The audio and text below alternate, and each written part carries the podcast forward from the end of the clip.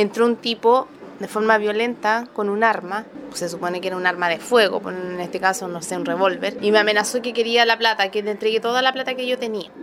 El caso fue que como obviamente acá plata no se maneja, si todos los, los, pagos son con tarjeta, entonces él empezó a intimidarme que le entregue lo que hubiese y se llevó unos teléfonos celulares que había. en este caso eran tres, tres teléfonos. Y me amenazó con el arma, obviamente, me la puso en la cabeza, que si no la entregaba todo, eh, no sé pues, qué intenciones tenía, disparar, no sé.